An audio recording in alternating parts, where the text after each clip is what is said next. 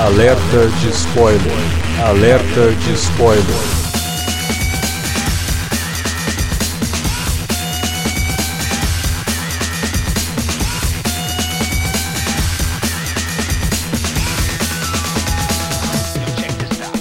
Olá, amigos! Sejam bem-vindos a mais um Alerta de Spoiler. No programa de hoje vamos comentar o nono filme da franquia X-Men, contando com os spin-offs, nono filme, 16 anos de filmes. E vamos falar de X-Men Apocalipse. Eu sou Alexandre para falar desse filme está aqui comigo o Sr. Davi Garcia. Vamos aí, concordar já com a Jean Grey de cara, né? Que o terceiro é sempre o pior mesmo.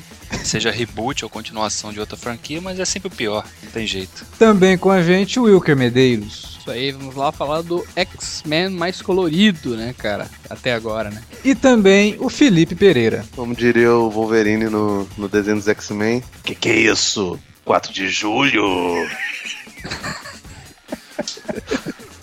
Era muito ruim, né, cara? Muito bem, logo depois da vinhetinha, voltamos para comentar X-Men Apocalipse.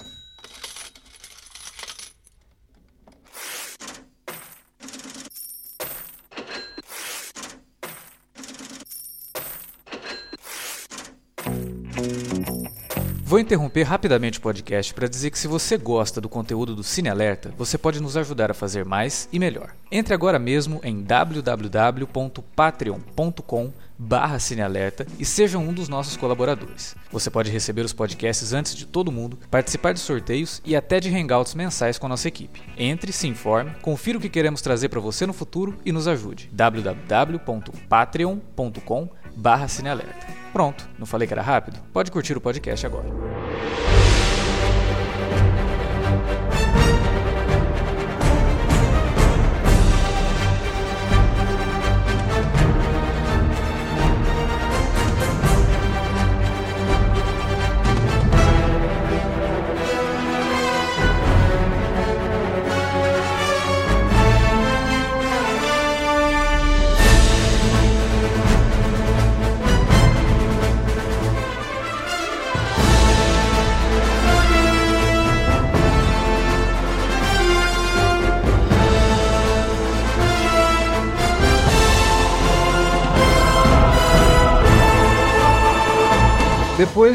Vários filmes né, no começo dos anos 2000 e de um reboot com X-Men Primeira Classe, de um bom filme com X-Men Dia de um Futuro Esquecido, a expectativa para X-Men Apocalipse era bem grande, né? Eu acho que todo mundo estava esperando um filme que fizesse jus ao que foi o Dia de um Futuro Esquecido. Só que aí, de repente, vieram as primeiras críticas, as primeiras impressões do filme e tudo levava a crer que as expectativas não iriam ser alcançadas. Afinal de contas, estava todo mundo falando bem mal do X-Men Apocalipse. E o filme estreou, chegou a hora da gente saber. E aí, será que é tudo isso mesmo? Será que é tão ruim? Será que em que, em que ponto que ele fica ali na franquia? Então, é para isso que estamos aqui. Porque também, né, quantidade de imagens, de pôsteres e tudo mais, né, o pessoal ficava naquela, né, não, mas isso aí é, é, é de boa, né, a gente já teve experiências parecidas com essa daí e não foi, né. É. Aí, te, aí já teve muita gente que nem. que já tava meio com o pé atrás disso, né? Depois tá, sim, sim. foi as críticas. Né? É, eu, eu, vou, eu vou falar uma coisa para começar, para não deixar dúvida nenhuma, tá? É, eu não faço parte do, do, grupo que odiou o filme, que acha o filme a pior coisa que saiu esse ano. Não é. é. Até porque tivemos, tivemos o Deus do Egito, né, cara? Que eu acabei de assistir.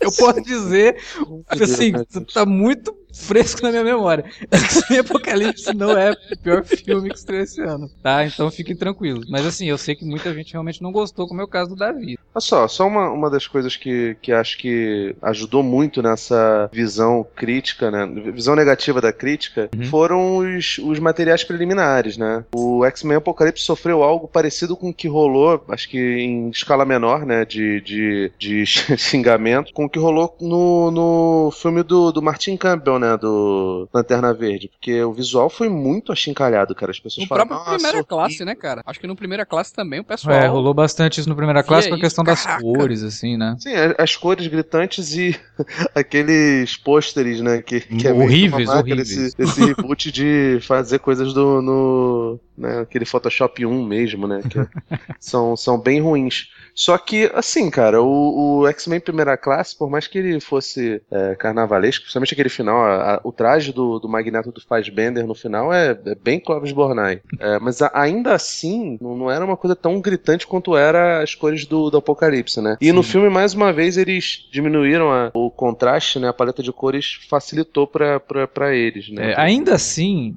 eu acho que o filme ele não encontrou tom correto. Isso daí é uma coisa que realmente é uma crítica que eu tenho para fazer o X-Men Apocalipse. Tem várias, mas essa é uma delas. É que eu acho que o filme não encontrou o tom correto das cores, entendeu? Eu acho que ele, em vários momentos ele parece muito fake. Ele não te convence que tudo aquilo tá acontecendo. Parece que o efeito, né, o, a, o fundo verde, depois que foi aplicado o efeito do chroma key, não bate com a, a fotografia, né, que sim, foi rodado sim. o filme. Então fica uma coisa assim que parece estar tá fora de tom. Isso daí você não vê no, nos grandes filmes, por piores que sejam, em qualidade de, roteiro uhum. e direção, você não vê. Isso é um problema de efeitos visuais. Eles não conseguiram bater a cor é. do que foi rodado com o que tá no fundo. Então fica eu uma até, coisa meio estranha. Eu até é, salientei isso na, no meu texto, né, na minha crítica, que apesar da qualidade, né, dos efeitos e tudo mais, eu acredito que tenha a Fox tenha gastado uma boa grana aí e tudo mais. Tudo me parece me pareceu assim muito fake, sabe, cara? Muito. É, realmente assim, é, tinha cenas grandiosas assim, tudo mais, mas a gente notava que era fake, né? E isso e é um problema, não é nem por conta de frescura ou algo do tipo, porque isso tira você do filme, né, cara? Sim. Em muitos momentos. Pede, né? até, porque, até porque o filme ele tem um começo, tirando toda a parte que se passa lá no Egito Antigo, aquela coisa toda, ele tem um começo, assim, relativamente pé no chão, né? E aí quando ele vai pro lado mais apoteótico dele, ele fica realmente carnavalesco, ele, ele não é épico, ele vira não, um carnaval é, de cores. Aí, aí, que tá, o problema é esse, porque você falar, ah, o, o, o começo ele é meio sóbrio, tirando a parte do, do Egito. Só que a parte parte do Egito, ela é muito carnavalesca. É, então, mas tipo... porque ali eu acho que ali convém a, a questão, né? Porque é, você mistura uma coisa meio mitológica, então a gente aceita melhor, né? Mas convém, mas cara, aquilo dali quase me tirou. Eu já, eu já, a, a, partir daquele momento eu já falei, pombas, que, que porcaria, cara. Porque é muito complicado.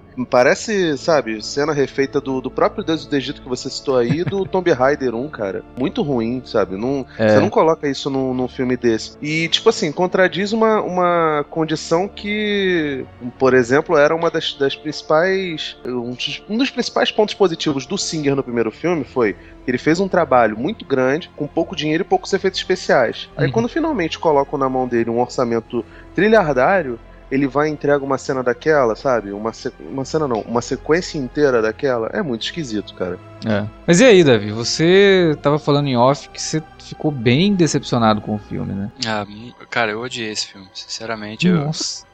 Esse filme é pior do que o Last Stand, cara. O Last não, Stand não é, é melhor. Não, não é, cara. Eu vou ter que o filme, discordar de é- você. O Last Stand é mais organizado que essa, que essa bagunça. Nossa, tem, de jeito nenhum, cara. Você tá... não, tem, não, tem, não tem desenvolvimento nenhum de personagem aqui. Eu, sinceramente, quando começa a batalha final, eu queria que todo mundo morresse pra não ter nunca mais X-Men. Gente, explica aí, por, por, por favor. Explica, por favor, o que é o Last Stand pro pessoal aí, que o pessoal deve estar tá é. boiando. Ah, Last Stand é X-Men 3, né? É, X-Men 3 tá ligado né? título, título em inglês. O filme não, não, investe em qualquer desenvolvimento de personagem.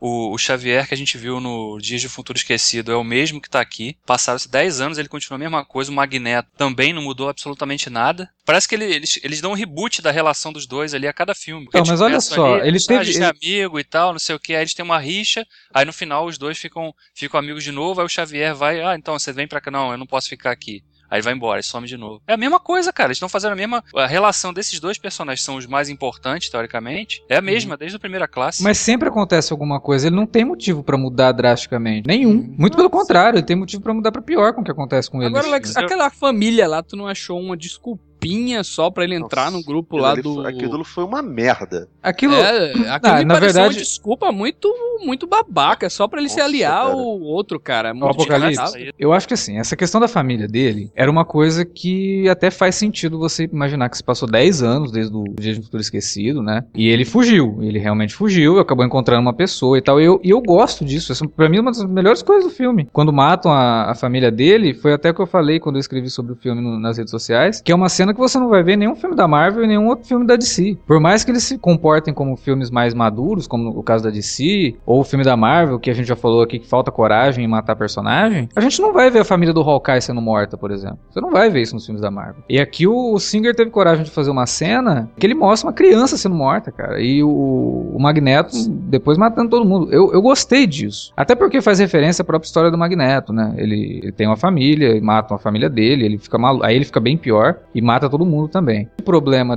da, da, da sequência ali e onde ela, se, onde ela tá no roteiro é que aí realmente ela fica conveniente. É uma muleta, isso, né, Alex? Isso daí poderia ter acontecido tipo uns dois anos antes e o Magneto uhum. ter pirado totalmente e ter se isolado mais ainda e aí o Apocalipse ter ido encontrar ela. Eu aceitaria melhor. Ali não. Ali acontece ao mesmo tempo que tudo tá acontecendo. Então você realmente, não, fica pela conveniência, né? Justo nesse momento o Apocalipse ter o Magneto ali para ajudá-lo. Aí realmente. Mas eu, a, o arco do Magneto, tirando isso, eu gosto. Ah, eu não gosto não, cara. Eu, a execução daquela cena da morte da família é ridículo. O cara mata a menina por acidente.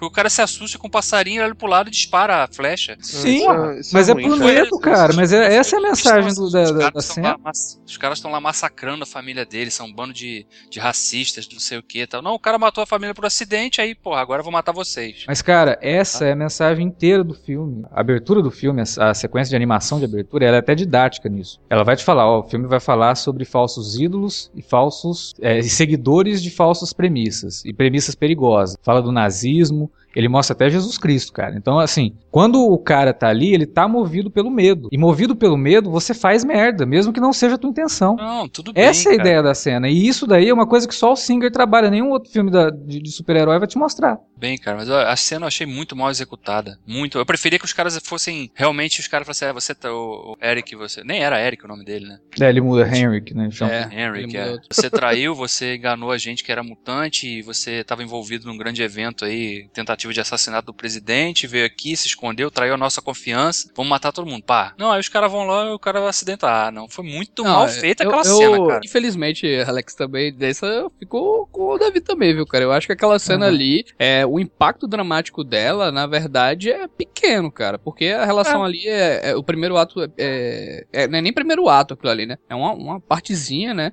Mostrando, na verdade, assim, que o Magneto, né? Realmente tocou a vida dele para lá e tal, e só pra, né, uma motivação para ele vir e tal, se aliar, né, cara. E tanto é que a, o modo que ele se arrepende depois também, a gente vai comentar isso depois, o modo que ele volta pro lado do, dos X-Men também é, é, muito bobo, né? A, a Não, é aí realmente. O, o terceiro ato, para mim, é o mais problemático de todos. Que aí o filme, tipo, o roteiro simplesmente esquece que ele tinha que desenvolver um monte de coisa para chegar naquelas resoluções e vai direto para as resoluções e aí. É, direto ao ponto, né, cara? É, e não faz o menor sentido, assim. Muita coisa que você. Hã? Mas como assim? Fora que as próprias motivações dos quatro que se aliam ao Apocalipse, qual é a motivação da Psylocke para se aliar a ele? O que, que, não, ele, que, que ele prometeu é, é para ela? É, Pra mim, os três estão sendo incomodados ali. É, não, é assim, foi assim, o, e foi tipo... O, não, e foi tipo assim, ele foi o Apocalipse foi chegando, os, os primeiros que ele pegou já, já viraram, né? Foi, não, tipo... então, mas pra mim eu, eu, ali não tem nada de ali.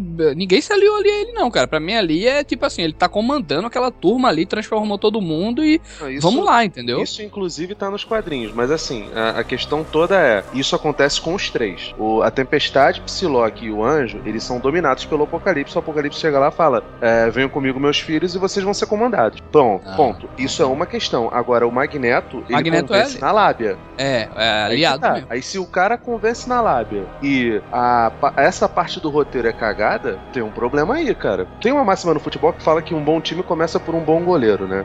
Se a gente for transportar isso para um roteiro de cinema, é, uma boa cena, normalmente ela começa com um, com um início, né? A base dela tem que ser algo bom. E a base desse, de, de toda essa construção do Magneto é terrível, cara. É terrível. Eu sou obrigado a concordar com o Davi e com o Vilker nessa, porque é muito difícil. Fica, fica uma coisa meio, meio jogada, meio. É muito piegas, entendeu? Eu nem Foi... acho assim, que o fato de terem matado a família dele seja ruim, nem acho que ela se, a cena seja tão ruim quanto o Davi tá, tá falando. É um conceito, mas né, você, cara, da ideia. Se você né? não compra a ideia no começo, começo, fica muito difícil você você levar o, todo o resto a sério. E toda a motivação do Magneto. Pô, O, o Magneto do Fassbender era a coisa mais complexa de, de toda essa nova franquia. E nesse filme, não, cara. Ele fica indo de um polo a outro sem... Automático, né? Eu acho que o Fassbender ainda consegue é, dar uma dignidade muito grande ao personagem. Ele cara, salva sabe? muita coisa. Ele salva Ele muita coisa. convence, ele convence. O, o, o próprio ator, ele convence Acho que o elenco, na personagem. verdade, no geral, o Fassbender, o McAvoy, é, até os atores mais jovens, assim, eu acho que eles ficaram bem no papel. Só a, a Jennifer Lawrence, que realmente eu acho que não. O problema, Não dá cara, mais, é que não deram nem fala, né, pra maioria dos personagens novos, sim, né, cara? sim, sim. Mas É. é, A aí que eu falei. O, Tempestade e tudo mais, o- esse o no- problema, o problema do filme, o maior problema do filme pra mim é essa coisa de não ter investido no mínimo de desenvolvimento desses personagens, dos, não só dos, dos veteranos, Uhum. que pra mim continuam da mesma forma que estavam no filme anterior, mesmo passando 10 anos na história, e os novatos principalmente. A Psylocke, por exemplo, a Olivia Moon, falou que recusou a oferta. Ela foi convidada pra fazer o papel feminino da namorada do Deadpool no filme e não quis, porque ela achava que a proposta X-Men era mais interessante. Porra, a personagem dela é um lixo. É, É uma folha de terrível. papel, não tem, terrível. não tem qualquer não conflito. fala, né? Ela, ela tem mal tem uma fala, né, cara? Exatamente, muito ruim, cara, muito ruim. A personagem dela é uma capanga do Caliban, e aí, de repente, assim, você perguntou, né, por que, que a Psylocke vai se envolver com, com o Apocalipse? A- Além de toda essa questão de dar a entender que o Apocalipse estava manipulando ele de alguma forma, o poder dele estava sendo usado ali, é só aquela mente fraca mesmo, né? Porque se ela era capanga do Caliban, Precisava, né? Do, qualquer do um mais poderoso. poder de pois é, qualquer um mais poderoso chegasse pra ela e falou: Não, eu posso ajudar você a controlar melhor seus poderes e desenvolver todo o potencial dos seus poderes. Beleza, lá foi. É, e aí acaba virando uma coisa até que. Não, mas, mas isso não é um problema necessariamente, Alex. Tem gente que realmente tem mente fraca, cara. Mas, é- mas é aí que tá, eu tô dizendo agora- isso, isso não é um problema. O problema é que a personagem, ela não tem nenhum fio dramático, né, em nada. Então, assim, além de ser mente fraca, e que aí realmente não é um problema, porque como eu falei, o filme tá falando disso, ele tá falando de pessoas que seguem falsos profetas, é, a personagem em si, ela é desinteressante, porque não é dado pra ela nenhum momento que você fala, pô, coitada, né, ela é uma pessoa de mente fraca, que pena que ela tá sendo dominada. Não, tanto faz ela ser dominada ou não, ela morrer ali ou não, como o Davi falou. Na cena final, se ela morre ou não, não faz diferença nenhuma, porque não, não te dá. A hora que ela sai no final do filme, né, que ele acaba tudo e ela vai embora, ah, e aí? Ela tá indo embora pra voltar no próximo? Sabe, É, fica não- uma coisa assim jogada, cara, totalmente. Ela fica exatamente como acontece, por exemplo, com o Havok no, no, no, no segundo filme, no Dias de um Futuro Melhor. É, É. ele aparece ali no, com- no começo, Aparece a e Raven daqui a salva pouco ele ele aparece nesse terceiro e o sumiço dele também, né? Zero luto, né? Mas isso a gente vai É, falar não tinha tempo frente. pra luto, né? E a Tempestade, gente? O que, é que vocês acharam também? Cara, a Tempest- personagem tão importante, né? Já, já foi. Eu acho que tem uma caveira, em- tipo, uma caveira de burro enterrada embaixo de uma estátua da tempestade em algum lugar, cara. Tem que tirar, porque impressionante quanto é azarado, cara. Halle Berry queria botar ter mais falas no- nos filmes e não conseguiu. E essa menina, sim, ela até, até manda bem, ela tem um certo carisma, né, cara, no, É, no- é, no verdade. papel. E o começo você, nossa, caramba, É. vai ser desenvolvido. Só que, de repente, ela se torna soldada do Outro- apocalipse e- Outro e capanga, né, Felipe? Isso aí, Exato. É, o- é o que eu falei, no começo, to- tudo começa a ser desenvolvido bem, só que depois parte tudo pro, pra nada, assim. Porque, por exemplo, é, a tempestade no começo, quando ela surge e você vê que ela meio que faz parte ali de um culto, a própria mística, que é o que faz ela mudar de lado depois no final e tal, é, é bem explicado. Só que depois que ela vira a capanga do Apocalipse, ela é justamente isso, ela é uma capanga. E como Cavaleiro do Apocalipse, todos os quatro, na verdade, como Cavaleiro do Apocalipse, eles são zeros à esquerda, cara. Porque que raio de Cavaleiros do Apocalipse é esse? O, o anjo mesmo, caramba, cara. Então, eles não Que- têm função no plano do Apocalipse. É isso que me, me incomodou, sabe? Tipo, qual é a função deles no plano Não, do e, e Apocalipse? do- da escola X-Men também, viu, Alex? Falar, né? Porque essa. A que faz jubileu, né, no filme, nem tem nome, né, cara? Não, é.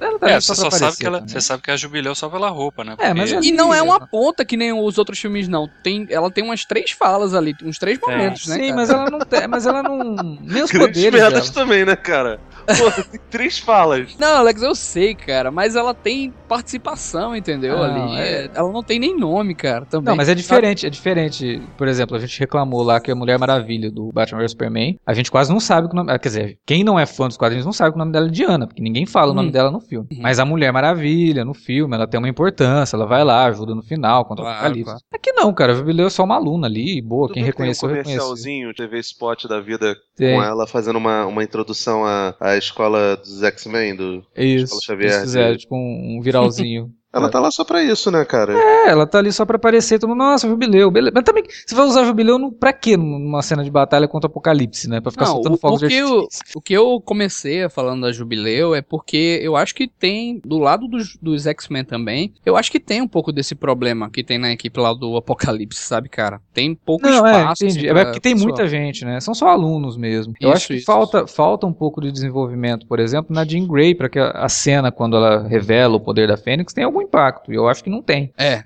é. Né? Você, A gente, é. assim, é, é mais uma figuração Isso, ali isso de é imagem. de repente também. Sim, é um easter egg, é um easter egg não, é um, um fanservice. Olha, nossa, ela é a Fênix. Pô, a gente já sabe disso. Mas trabalha essa questão do poder dela direito. Por exemplo, eu acho que, pra mim, o maior problema do filme, uma sequência inteira que ele tem no meio do filme. Se a gente reclamou lá no, no Batman vs Superman da cena de sonho do Batman, aqui a gente tem a cena de sonho do Batman, só que muito mais longa. Que é toda a sequência que o Striker vai lá, sequestra os, os mutantes, leva eles lá. Nossa, cara. Aquilo não tem o menor sentido do, Pô, da tu, história, tu tá ligado, Alex, que Não, aquilo realmente é uma exatamente. cena de, de- uma cena dentro mesmo assim. Se tirasse aquela cena, Não, Ela não faz falta. não faz falta nenhuma, sabe que os mesmos Não, os mesmos só, mutantes só, continuaram. Sim. só colocaram, sabe por que eu- a minha impressão disso aí? Minha impressão é de que, cara, acho que a gente deu uma cagada no final do filme anterior, né? O Wolverine, a gente sabe que ele tem que estar envolvido em algum momento com a arma X ali. A Uhum. gente já mostrou isso. Então o que a gente vai fazer? Ah, vamos colocar o Striker aqui sequestrando todo Mas- mundo, que aí vai obrigar alguém a ir lá onde, onde os caras foram levados e vão encontrar o Wolverine lá. Acho Isso- que é só essa. a- a- Mas isso aí é uma burrice, sabe por quê, Davi? Essa coisa de ficar se amarrando a certos personagens é, é bobeira, Ah, sabe? sim, Mesmo, mesmo, mesmo que eles tivessem feito aquela merda lá do, do final do filme, colocar a mística como se fosse o Striker, né, e tudo mais, e ah, não precisava o Striker existir pra eh, saber que a gente teve arma X, entendeu? Poderia ser outro cara e tal. como eu tinha falado, de in- tá- inclusive como eu tinha falado no podcast sobre o Dia de Futuro Esquecido, seria muito mais interessante. Você quer colocar o Wolverine no filme? Então põe ele como um Cavaleiro do Apocalipse. Pronto. Faria, faria, faria até mais sentido a partir do momento que ele tá, ele tá até dominado, né? Mentalmente dominado ali, né? Pois é, pois E é. Isso talvez desse fácil. um problema porque o, o Hugh Jackman claramente vai fazer o último trabalho dele no, no- num filme solo do Wolverine e a Fox está tentando driblar, fazer o que a Marvel ainda não conseguiu fazer, que é se livrar do medalhão e Sim. conseguir ir pra frente, entendeu? É. Isso, é, isso é fanservice, cara. Tipo, E realmente. os caras a coisa fazem meio... a, Porra, a e a terceira cena. origem, cara. Terceira origem do Wolverine, cara. Cara, e, e outra, eu acho que essa cena dura o quê? Uns 20 minutos? A Não, mas você tá sequência falando inteira? aqui a origem do, da origem do. Arma X, cara, fizeram três vezes a mesma sequência. Tipo, é, no, no segundo filme mostra lá o Wolverine saindo lá do tanque e tudo mais. Depois teve o Wolverine. Origins. Não, não, que esquece é o de Wolverine novo. Origins, cara. Não, não Sim, cara, mas, mas é, é a mesma franquia, cara. É. É. a mesma franquia. É o nome lá, X-Men Origins Wolverines. É a, é a mesma franquia. Foram três vezes a origem do Wolverine, cara. Não, não, não, sim, sim. Se a gente reclama de quantas vezes vão mostrar a morte dos pais do Batman, né? O tio, Ben morrendo, né, cara? O tio Ben cara. Não, mas é só, vamos, vamos- também vamos. Aí também acho maldade, velho, fazer isso. Aqui. Porque, tipo, o, o X-Men Origins foi desconsiderado na época da É, primeira classe. Tipo, É, ele tem, foi totalmente tem, desconsiderado. tem momentos, tipo, por exemplo, no, no X-Men Origins aparece o Ciclope, aparece a, a Rainha Branca. O Ciclope foi, foi rebutado agora com o Ty Sheridan e foi. E a Rainha Branca já tinha sido rebutada no, no primeira classe, entendeu? É, Então. Você vê que eles até meio que brincam um pouco com a cena do Ciclope do Wolverine, né? Que ele descobre descobrindo os poderes na escola também, arrancando o teto da escola e tal. O problema do filme é que ele tem muita. Sabe? Parece que ele tem órgãos sobressalentes. É, É muito Então, subplot essa- que não Ele, leva ele tem, ele tem, tem coisas que, que são redundantes dentro dele. Por exemplo, você não tem necessidade de botar a Jubileu, que sempre nos quadrinhos sempre foi a orelha dentro do filme. Uhum. E nesse filme ela não é a orelha. Nesse filme a orelha é o Ty Sheridan, é o, o Scott Summers, né? Como foi a, a vampira no, no primeiro X-Men. A sequência, inclusive, é muito parecida. O começo do, do filme, tirando evidentemente a parte do Egito, ela é muito parecida com o primeiro filme do, do, do Brian Singer. E o Brian Singer parece o tempo todo querer fazer isso. Lembre-se, caras, aquele filme maneiríssimo que eu fiz lá atrás, é esse mesmo filme, galera. Olha só, estou... como a Disney é genial, ela fez isso no Despertar da Força, estou fazendo agora também, entendeu? É, é ele levantando as mãos pro alto fazendo isso. Tipo, ah, olhem pra mim, olha que loucura que eu, que eu sei fazer, sei refilmar meu próprio filme. Então, essa cena, inclusive, que eu tô falando que é desnecessária, né? Lá do, do lago tem a represa e tal. Ele É, refez foi- a cena, porque lá no X-Men 2, além da origem do Wolverine, a gente também já teve os mutantes levados pra lá, a gente também já teve uma cena de fuga daquele lugar, sabe? E Isso, pra quê, cara? Teve uma sequência do Wolverine metendo a- as garras no, no pessoal, só que no, no X-Men 2 era na, na mansão Xavier, entendeu? Isso, exato. Então ele fica repetindo, parece que ele tá num looping eterno no X-Men 2, né? Porque eu tinha reclamado lá do Dias de um Futuro Esquecido que ele também pega uma cena do X-Men 2 e repete a cena inteira, que é quando a Mística vai lá descobrir os documentos do, do, do Trask, é igual quando a Mística vai descobrir os documentos do Striker lá no, no segundo filme. Então, sei lá, eu acho que o cara tá, tá meio deslumbrado com o que, com que ele mesmo já fez, sabe? Fica se repetindo e fica tentando Aham. fazer de novo.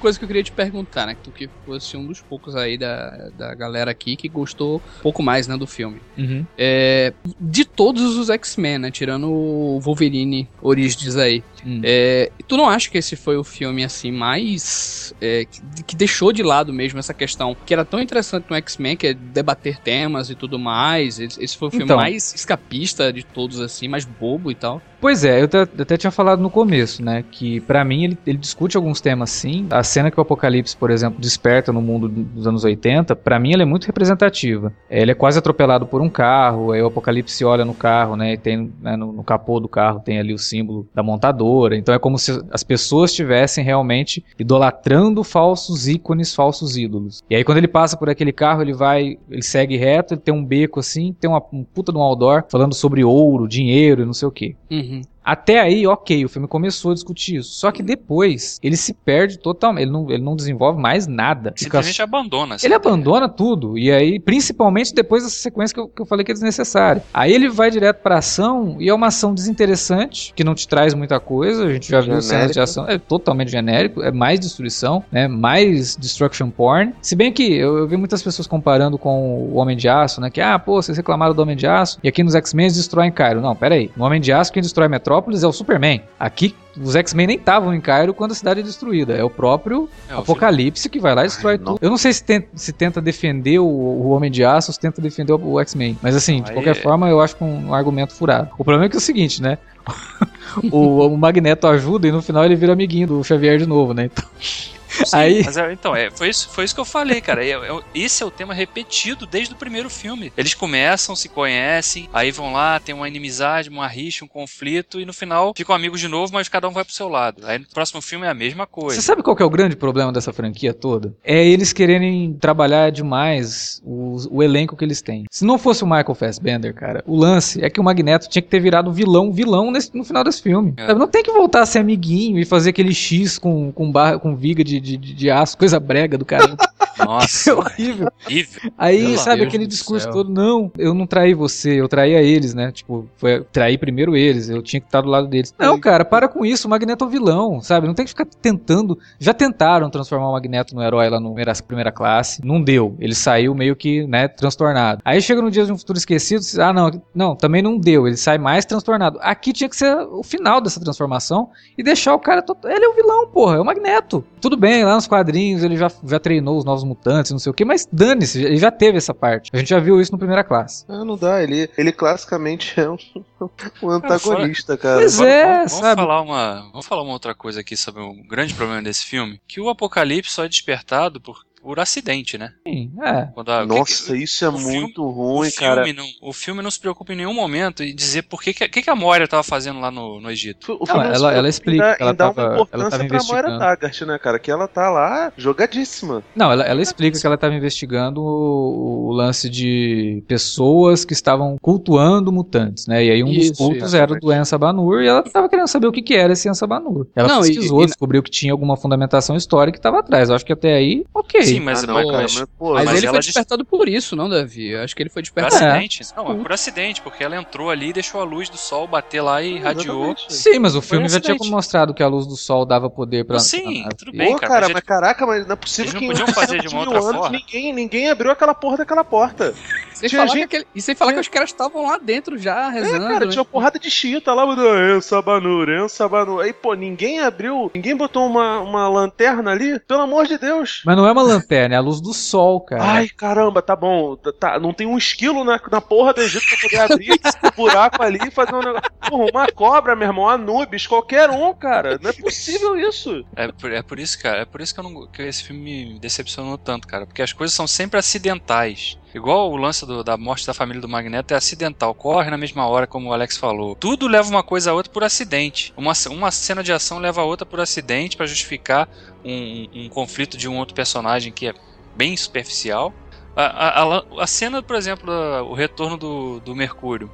Sinceramente, cara. Ah, eu gostei da cena, me divertiu. Não, a cena é boa, é bem feita. A cena só é que ela, sensacional, a cena é ela é jogada, ela é jogada no meio do filme e assim, você já viu aquilo no, no, no filme anterior, né? É, aqui eles. né, e, e mais bem, e mais Não, bem Eles explicado. fazem duas vezes, né? Na- na- no filme anterior, o Mercúrio tinha ido lá pra libertar o Magneto. Beleza, aí depois eles, eles são encurralados na saída. Ali não, cara, ele simplesmente chegou por acidente ali na casa, entendeu? Se É, ele não tivesse chegado ali, todo mundo tava morto. O filme já tinha estabelecido que ele iria procurar o Xavier. É aquela coisa É, de que aconteceu ao mesmo tempo. Tava É, na, tava na casa, mostrou a- aquela tomada na casa dele, né? E ele viu, cara, e mais ele viu na- no jornal, e ele viu no jornal e tudo mais que tava acontecendo É. algo. Agora, vocês perceberam uma coisa no filme, assim, que dá a entender que o Mercúrio não conhecia o Hank? Porque quando ele chega na casa, ele salva todo mundo, joga todo mundo pra fora, não sei o quê. Aí o Hank olha pra ele, tipo, ué, o que, que você tá fazendo aqui? Ele, ah, eu sou amigo do professor, faz tempo que a gente se conhece. Cara, o Hank foi lá na casa do Mercúrio, junto com o Xavier e o, e o Wolverine. Isso, isso olha pra ele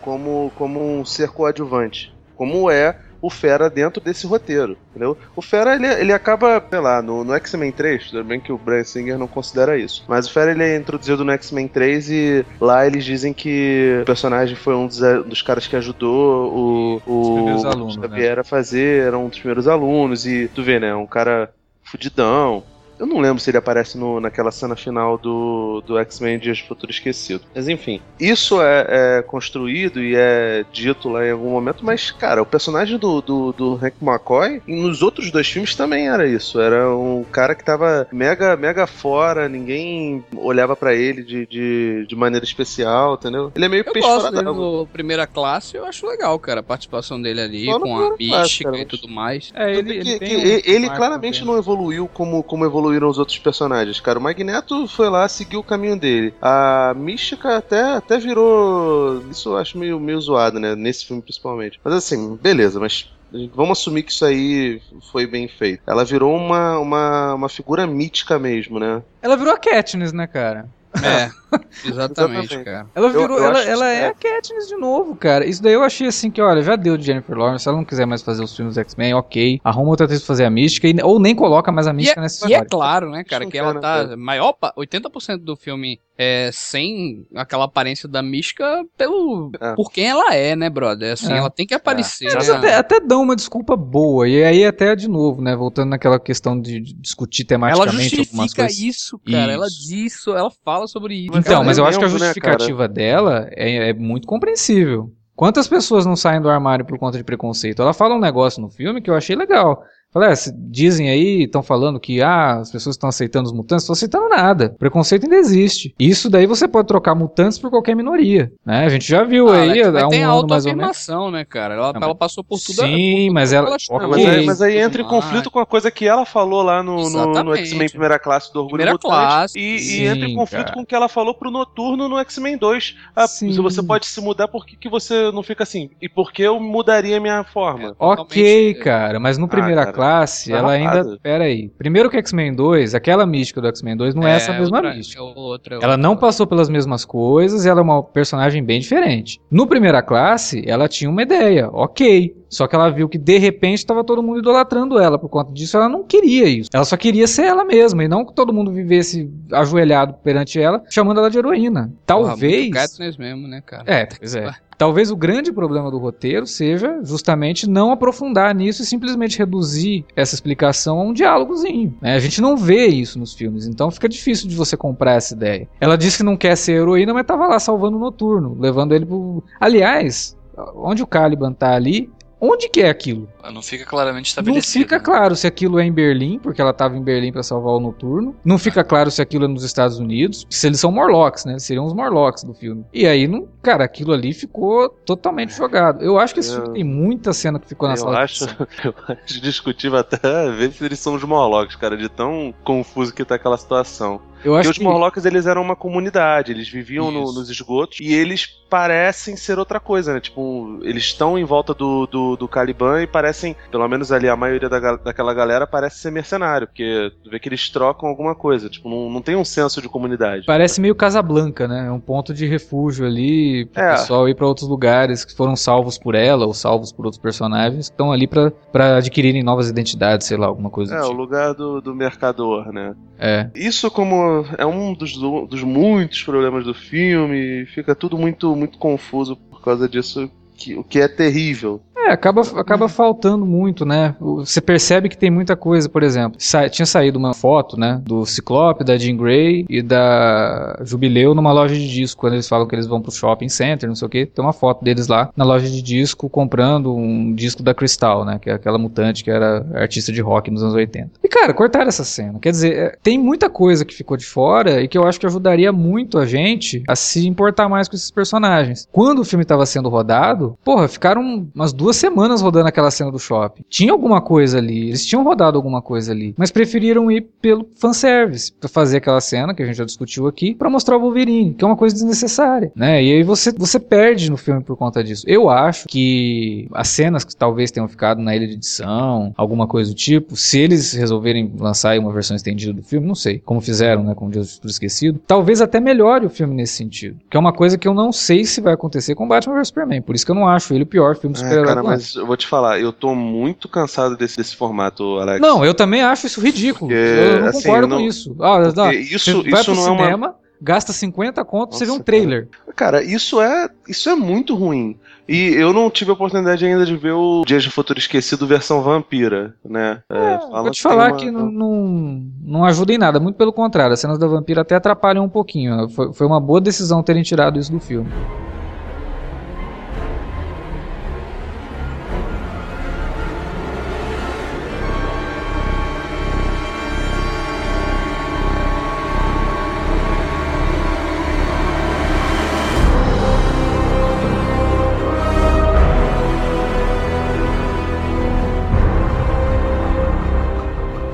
Eu lembro que quando fizeram a primeira mística, e tem-se muita polêmica em relação a isso lá, da, da menina que fez o Femme Fatale, é o nome da menina, Rebecca. A Ro- Rebecca Romance Temos. Isso. Quando fizeram o primeiro, eu li numa revista dessas, uma sete da vida, na época não tinha tanta internet quanto tem hoje, né, nos anos 2000, 2000, 2001. Cara, era papo assim de demorar umas 15, 16 horas, cara. Era muito tempo pra fazer maquiagem, né? Muito tempo mesmo, tipo, o Grosso, por exemplo, eu lembro que falavam lá pro Rei Park, ele ah, que, como você se sente e tal? O Rei Park tava, tinha, tinha feito já o, o, Darth Maul, né? o Darth Maul, então ele era um pouco mais famoso do que era acho que fazia a mística. E perguntaram pra ele: Ah, eu fico lá três horas, mas é tranquilo. A, a Rebeca não, cara, ela fica 15 horas. Tipo, é um tempo gigantesco. Tipo, 15 horas pra fazer a maquiagem, depois ela ainda ia gravar as cenas. Tipo, 15 horas, você sobra 9 horas do, do, do dia. Você dorme 8? É difícil, né? É, não, Então, e, e depois, com o passar do tempo, assim, eles foram criando novas técnicas pra maquiagem da mística pra poder dificultar menos. Sim, o, o, o que eu vi aqui que parece que em 2004 é, demorava 7 horas pra poder fazer aquela maquiagem. Então eu entendo perfeitamente que a Jennifer Lawrence não queira ficar maquiada desse jeito, porque, cara, é terrível. E ela, a, a J-Lo, ela tem uma, uma cancha que a Rebecca não tinha. né? porra, oscarizada. Ela, ela peida no, no, no filme do David O. Russell, ela é indicada ao Oscar, né? Como, como aconteceu com o Joy.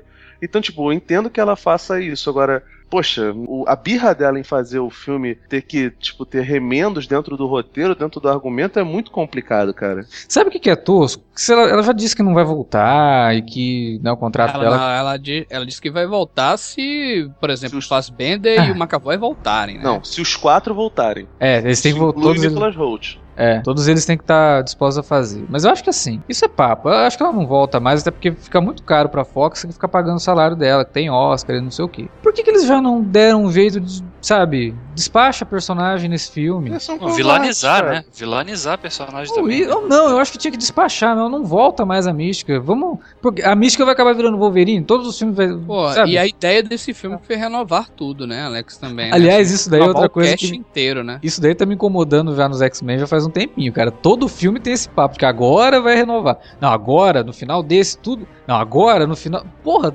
Desde a primeira classe eu tô ouvindo isso, cara. Não, e, e, Dias de Futuro Esquecido, cara, no final do filme tem o um cast velho inteiro, né? Isso, é. que tinham falado, inclusive, que talvez retornariam para esse, né? para poder ter uma cena ali e tal, no presente. Nossa, não, tá bom, pelo amor de Deus, chega. Mas, cara, para mim não faz muito. Todo, todos os filmes X-Men é isso. Agora, ah, não, a partir desse agora pode fazer isso.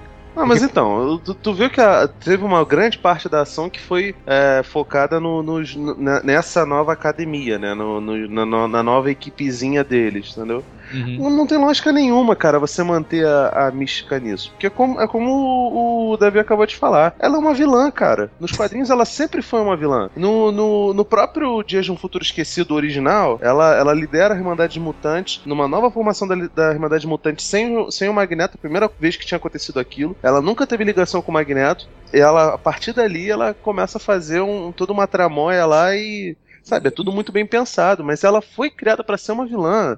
Não tem necessidade nenhuma de ficar botando eu, eu esse negócio. Eu nem sei se precisa, sabe, Felipe, se amarrar e tudo mais, porque é, no, eu também no acho que primeira, no próprio primeira classe funcionou, sabe? Mas eu, eu concordo assim, realmente dá continuidade, né? Não fica naquela coisa direta, mesma coisa. Ela tem, ela tem a complexidade que deveria ter um Magneto. E o Magneto não, ele acaba sendo isso, ah, não, ele não pode ser o cara que hora está no bem, hora está no mal, hora está no, no, lado A, lado B, porque já tem uma, uma personagem fazendo isso, que é isso. ela, saca? Mas, é mas de novo, mas tu percebeu que o Magneto também tá nesse negócio de se repetir de novo, como Sim. o próprio David falou. O problema desses filmes estão sendo justamente isso, se repetir. Aí o que, o que a gente tá comentando aqui, eu acho que ressalta isso também, né? Ratifica, porque parece que a gente tá vendo a mesma coisa, entendeu? Assim, e, ah, e, e isso outra coisa, cara, não, né, cara? Não há uma, um mínimo de humanização nesse filme, porque quando começa a destruição em massa das cidades, você não vê pessoas, parece que as cidades são fantasmas. Né? As cidades estão sendo destruídas e não, você não vê ninguém, não aparece ninguém. São só eles ali, são só aqueles Você não sente o impacto ali. daquela destruição. Exatamente. É, se bem que, porra, fica meio implícito, né? Você tá destruindo Sydney, tá morrendo todo mundo. Tanto que sim. Cairo, por exemplo, quando tem a batalha final, você realmente não se preocupa porque todo mundo já morreu. Né? Então... A única cena que mostra sangue é no, no Projeto Arma X, que é um filme dentro do filme, né? É, pra dar ligação com a cena final lá, com é, do, do, do, do sinistro e tal. O que, que... o que também, né? Vamos combinar que tá, tá muito na cara de que não tem planejamento nenhum para isso, né? Hum. É, jogada Batman, olha pro céu, querido, e só não tem o Ben Affleck, mas fora isso é igual. Eu, essa cena do, do, do, Sinistro, quer dizer, não do Sinistro, né, mas que liga ao Senhor Sinistro, é, eu achei assim que foi uma jogada deles para realmente dar um jeito de acabar com o Hugh Jackman na franquia, cara. Porque a partir do momento que você vai lidar com, com um vilão que mexe com clonagem, ele pode muito bem clonar o Wolverine e aí fazer um Wolverine mais jovem que não tem necessariamente que ser o Hugh Jackman, aí você pode fazer um recast do personagem, ou fazer o que eles já disseram que talvez façam pro filme dos Novos Mutantes, que é a X-23, né? A Wolverina. É, e aí dá, mostra a origem dela ali para depois aparecer nos Novos Mutantes e tal. Wolverina não, pelo amor de Deus. Ah, mas né, você sabe que vai ser isso. não, não, não esse nome, né? Em nome de Jesus. Cara, eu queria. Sabe qual é o problema, Alec? Que a gente queria que você fosse o produtor da Fox que tivesse pensando nisso. Porque, cara, tudo isso que você tá falando Cara, assim, parece muito sonhos de uma noite de verão, é sabe? É tipo assim. Você mas... querendo se enganar, porque você sabe que não vai ser assim, cara. A gente sabe que a Fox não pensa tão, tão à frente desse jeito. Não, cara, não pensa a nada, Fox, cara. Né, né, à frente, a Fox não pensa nem em cronologia dessa porcaria, dessa franquia, mano. Tá pouco se lixando, velho. Cara, cara pelo amor de Deus, o, do, chegou, rolaram um papo aí, falando que era, que era boato, mas eu não duvido, não, cara. Que iam botar o Wolverine até no filme do Quarteto Fantástico, cara. Eles não conseguem se livrar do Hugh Jackman, imaginando a Jennifer Lawrence, cara. Não tem condição, eles. Meu Deus do céu. Pô, let it go, cara. tava falando com o Alex até em off aí, antes de gravar, né, cara? A Marvel que tá bem das pernas agora, lucrando pra caramba com os filmes, ia comprar, cara. Fala pra Fox, ó, um bilhão. Me devolve essa merda aí que vocês estão cagando o troço todo. Eu quero fazer o troço direito aqui, vocês estão me prejudicando, botando meu. Porque fica aparecendo lá no início do filme Marvel, né? Não sei o que. Mas é, a gente sabe que a culpa é da Fox por essas cagadas aí.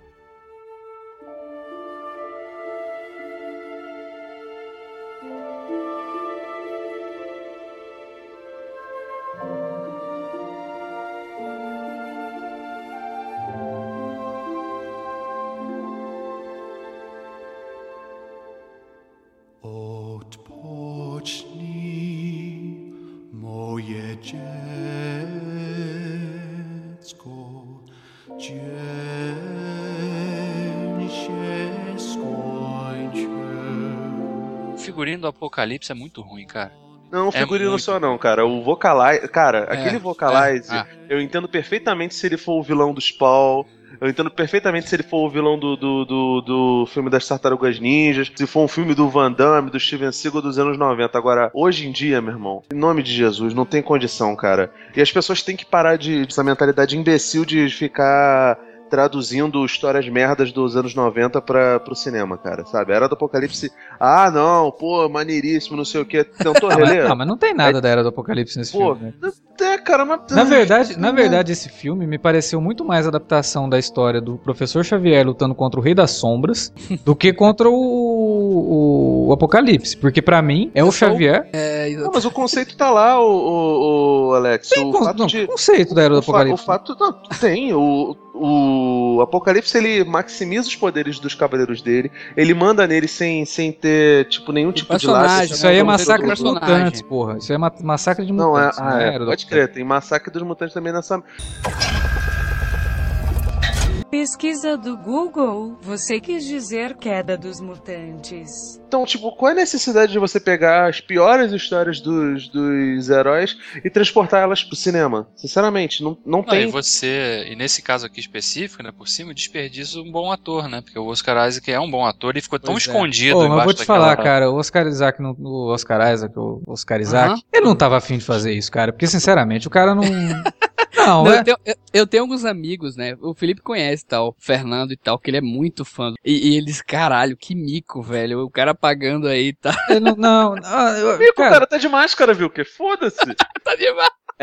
Porra, Cara, eu tô, sou capaz de apostar com você que o Oscar Isaac só filmou aquela cena que ele tá careca no, no começo do filme, cara.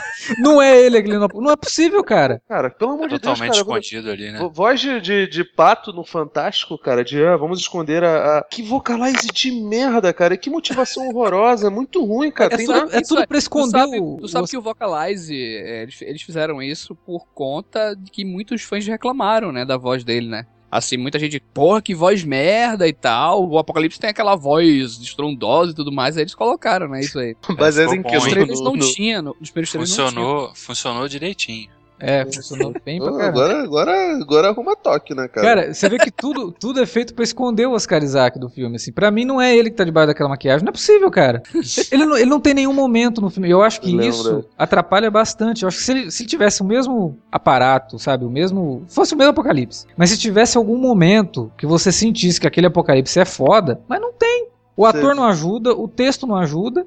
Não é maquiagem que me atrapalha, sinceramente, cara. Eu não... É, e- Mas é o, vocali... bem, o não, Apocalipse, ele é um cara. vilão ruim, né, cara? Ele não é. É, ah, nossa, ele é poderoso, não sei o quê, mas ele é um vilão ruim. Tipo, Pois é. Por que não fizeram logo o Senhor Sinistro? Ah, não tem mesmo apelo, não sei o que, não tem o nome Apocalipse. Ah, foda-se, cara. E Ah, sei lá, né? X-Men Sinister. Ia ficar legal também.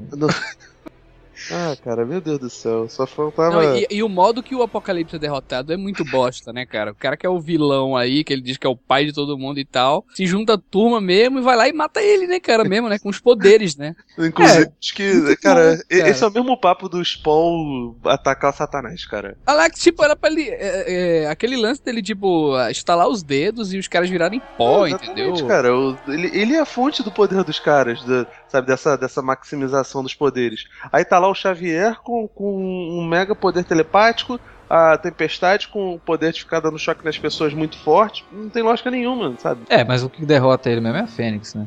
E aí que eles tiveram que colocar a Fênix porque viram que o clímax estava tão ridículo. Pô, e aí? Não dá pra só eles É, Não, derrotar. e o pior é vamos pôr a isso, cara, porque o, o Singer fez um escândalo, certo ele, porque o Brett Ratner não, não sabe, não, não problematizou, né, tô usando uma palavra da moda, é, a, a Fênix, sabe, não, não utilizou, utilizou ela, tipo, subutilizou no, no X-Men 3, no Last Stand. E aí vai lá e faz um negócio que, porra, só pra poder fechar, um Deus Ex Machina horroroso. É, aqui fica muito claro que a Jean, ela nem tocou na superfície dos poderes da Fênix, né? Foi uma coisa assim que, ó, let it go aí, Jean, e ela Mas libera você- os poderes, mas- mas, Vocês acharam qual pior? O, o terceiro filme do X-Men ou, ou esse daí? eu acho, o Davi prefere o Last Last Stand. Stand. Eu prefiro esse. Não, prefiro- o filme. É porque falando assim, parece que eu detestei o filme. Eu É. acho que o filme tem, tem bons momentos, os efeitos especiais na demonstração dos poderes é muito boa, o que acaba sendo Uhum. uma coisa meio que justifica a, a coisa do, do Brian Eu acho que Singer. a narrativa é muito boa desse filme, sabe? Ela, assim, ela, ela não. Em relação a ritmo, sabe? Eu acho que Uhum. o filme não perde ritmo, não. Ele, Eu ele é um também filme. acho. Ele tem um Ele é um bom filme fôlego. bacana, assim, pra você, para você. Exatamente, Felipe. Ele tem um fôlego muito bom. Você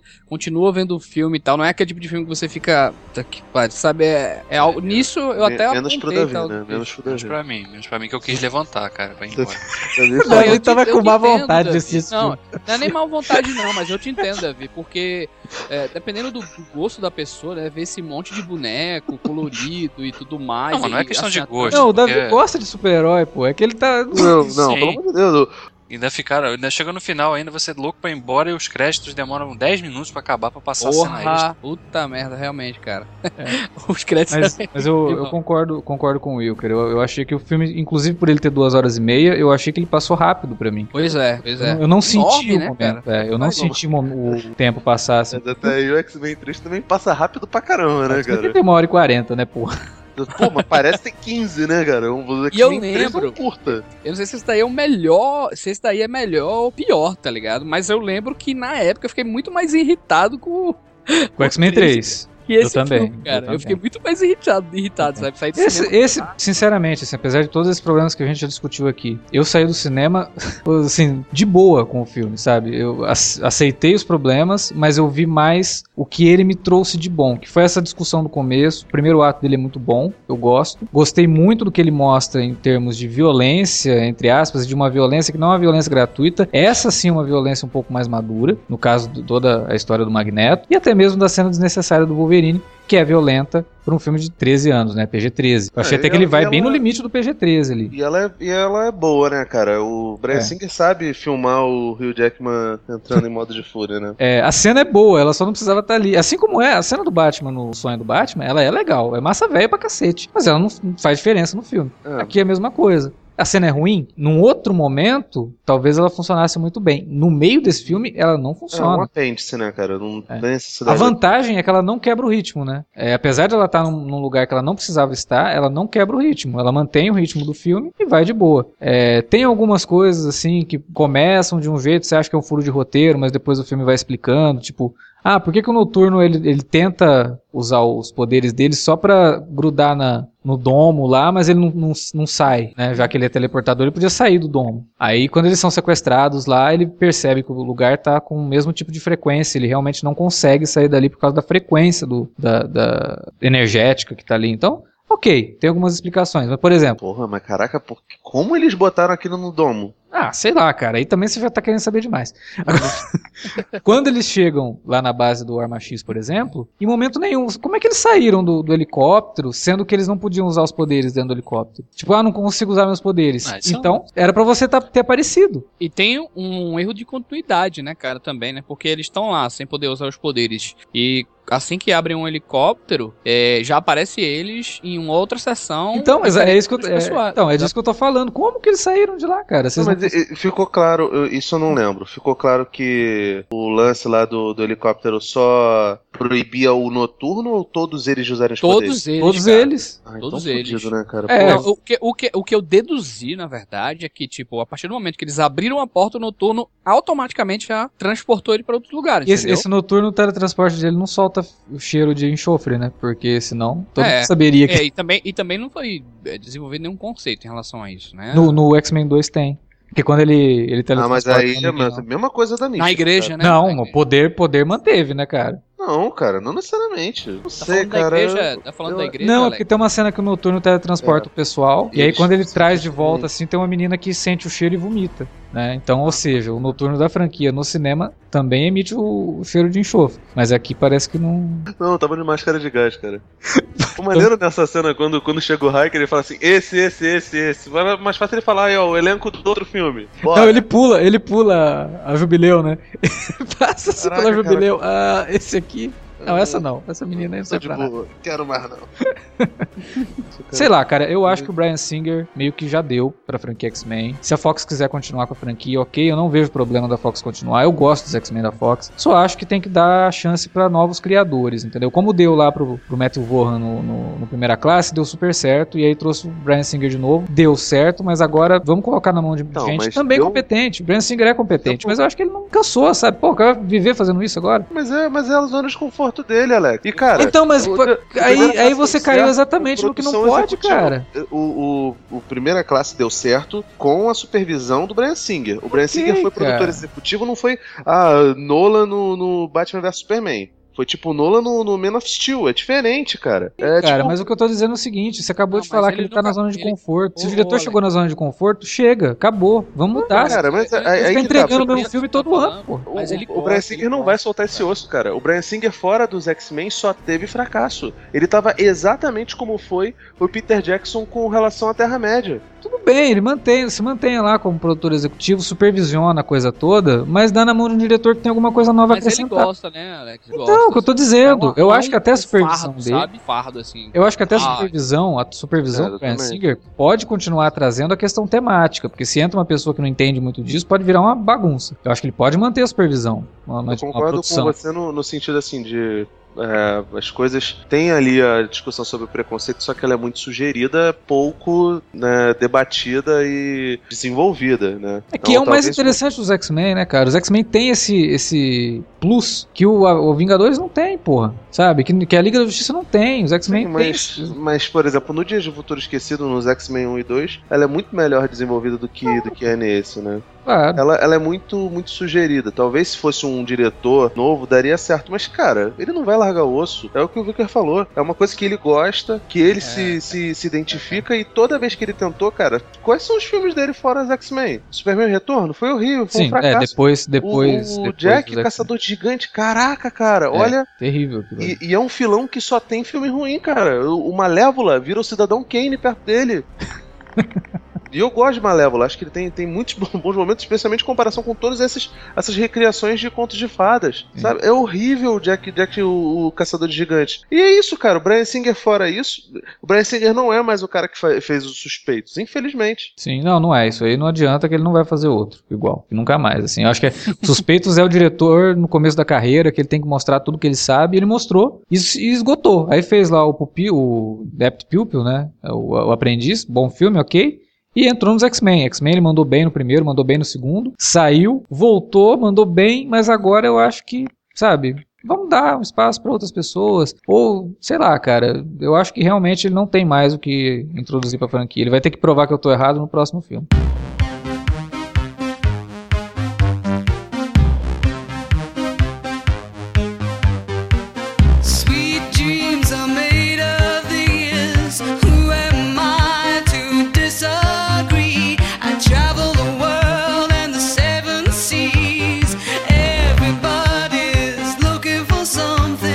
Bom, pessoal, é isso que tínhamos pra falar sobre X-Men Apocalipse. Espero que vocês tenham curtido. Se vocês gostaram do podcast, gostaram do filme, não gostaram do filme, gostaram do podcast, deixa aí pra gente um comentário na área de comentários ou manda lá pro